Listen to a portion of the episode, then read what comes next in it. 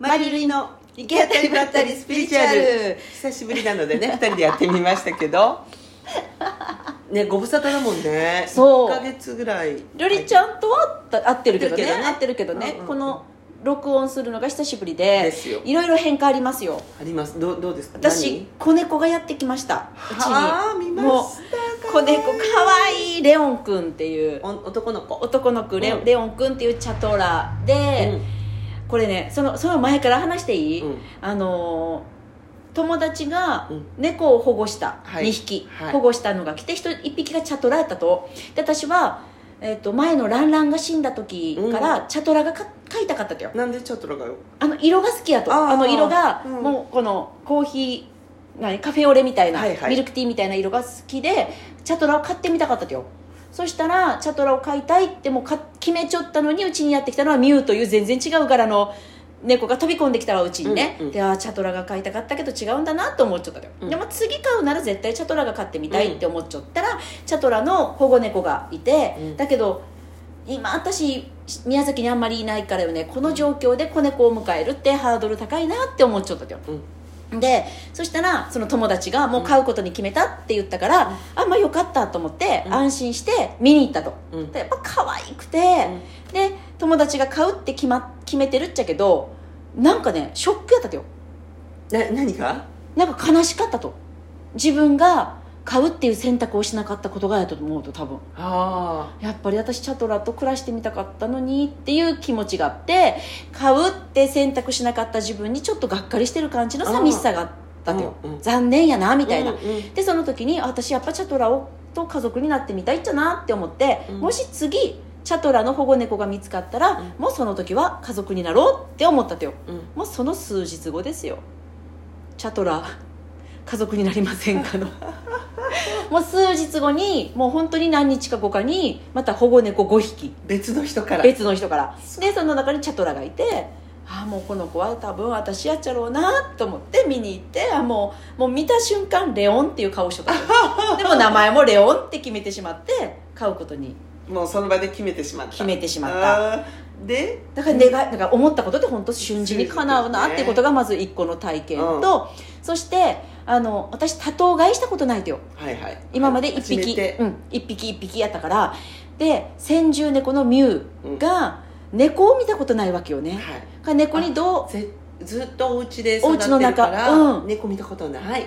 生まれた時はあるっちゃろうけどその後はずっと人間様を見てるってだから人間と思ってる可能性があるわ。あでミュウはその箱入り娘やからよね、うんうんうんシャーとか、うん。ああいう声私聞いたことがないとよ。うんでどうなるっちゃろうっていうのが分からんくって、うん。でも先住猫への配慮がやっぱり一番大事だと。うん。だって自分の縄張りにうん。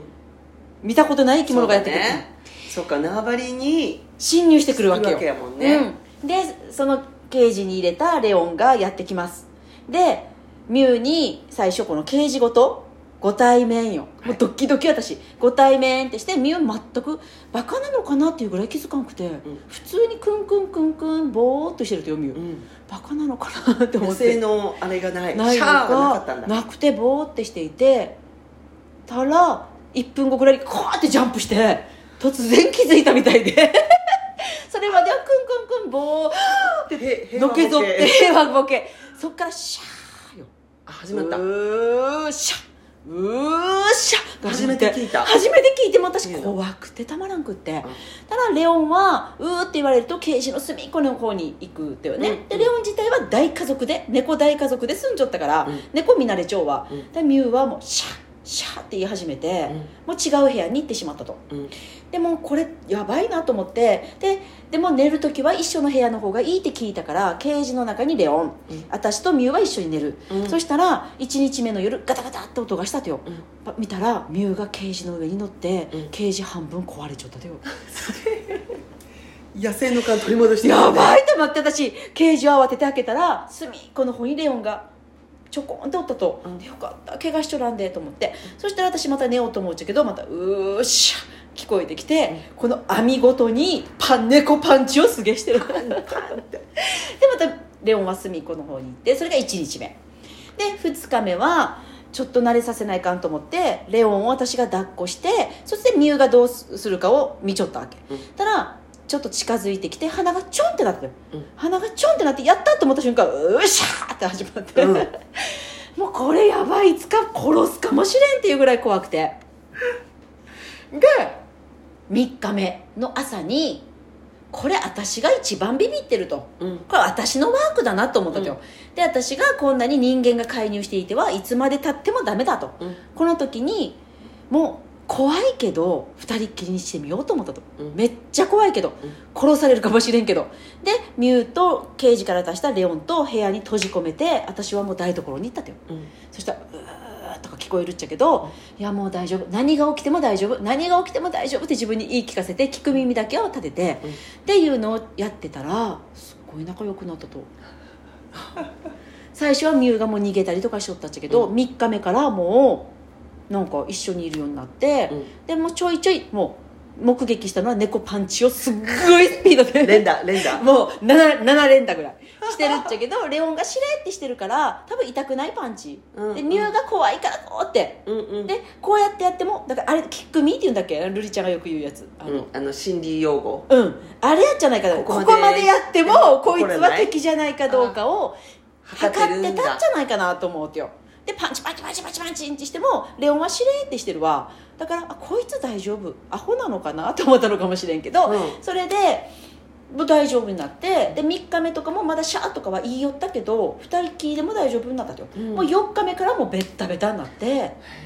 でここで私が学んだことは何かっていうと私ね瑠璃ちゃんもその質ある。私ねいっつも人と人との間に入るポジションが人間関係めっちゃ多いと。あなたが多いですよね。多いよね、はい。だからこの人とこの人がなんか揉めている、はい。その仲介に入るとか、はなんかなんかよくあるわけよ。でちっちゃい時やったらお父さんとお母さんの間とか、うん。妹と親の間とか、うんうん。いつもなんかいやそんな風に本当は思ってるわけじゃないと思うよ、うんうんうん。みたいなのの仲介役が多くて、うん。それを今猫にもしとったわけよ。うんうんでもこれ本当は本人たちに任せ,、ね、任せるのが一番うまくいく方法なんだっていうのを、うんうん今回猫でうんうん。天秤座の質。月天秤が。ななえっ、とまりちゃんはその2人の間に入ったらさ、うん。どうにかしてあげたくなって、うん。取り持とうとすると、居心地が多分自分が悪いからまず調和を作りたくなるとよ、うんうん。だからお互いのどっかで、で機嫌取りっぽいことするとよ。お互いそれぞれをまうんそのず人2人が一緒にいたらってこと？一緒にいたら今日あのなんていうと？不調不協和音が流れてるのがすごく嫌やで私はね。だからどっちもの機嫌を取ろうとするとよ、うん。なんか話しかけたりとか、うん。でそうした時にどうにかこの人たちがこの険悪なものからちょっとなんかあの和解はい。あるいはこのな誤解ですよ、みたいな感じ、うん。をどうにか多分したくなるタイプ、うん。私が居心地が悪いから、うん。でそれを私がどうにかしないとうまくいかないという思い込みも多分あるっちゃうね。す すごいね。すごい試練試練を自分で勝手にそ私がやらうねばってなること。月天秤やから未熟な 子供だから幼児性が発動しちゃうね。私が不安になるからお母さんお父さん笑っててよっていうお父さんお母さんに優しくしてよ、うんお母さうんんお父さんに優しくしてよっていうのがうん。子供目線で発動するっちゃうね、うん。でミュウにもレオンを傷つけないで。でレオンにはミュウにちゃんと尊敬の念を抱 あのあなたは態度で示せよみたいな。そんな飛びかかるもんじゃないみたいな。感じの私が全部介入してるからこの2人たち2人は仲良くなろうにもなれなかった、うん。そして私が何かするんじゃないかっていうフィルターで見てるからよ、うん。やっぱ何かする。うん。ただやっぱ私が離れてそこに信頼すること。をが一番うまくいったってことね、うん。うん。でその時に別の友達が人と人との間で悩んじゃったわけ友達が。うん。仲いい3人組の2人が喧嘩してもう喧嘩別れぐらいになっちゃったと。うん。でそれを私に相談してきたとよ。うん「マリちゃんこういう時マリちゃんやったらどうする?」って。で言うの聞いてもう私のすげえ馴染み深い。その時にはって気づいたと。うん。あ私もこのパターン同じことやっていてでその猫の話したと。うん。今回私学んだのがねって、うもう介入せずに、うん。話さ話を聞く分にはいいけどもうアドバイスしたり、うん。2人を取り持つっていうことは、うん。もうする必要がないってことを学んだって言ったら「うん。それはまりちゃん」って言って、うん。そうそういうことなんだね。ない？その？いやあの調和を取ろうとは思うけど、うん。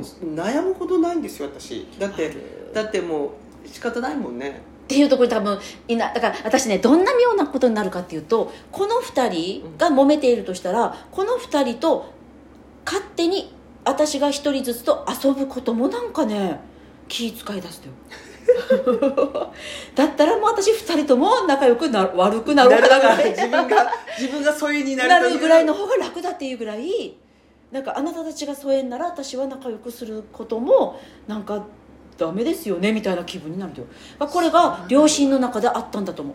うん。お母さんの前でお父さんと仲良くすることお父さんの前でお母さんと仲良くすることもなんかダメなことなんじゃないかっていう居心地の悪さを感じたんだと思うだから裏切り者みたいな。うんうん。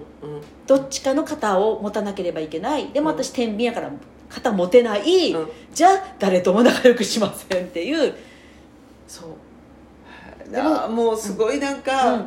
話したいことが出てきた。あじゃあ次の回で話してよ、はい。じゃあにゃんことくらの暮らしは最高だっていう話で締めくくりたいと思います一人暮らしですが何か。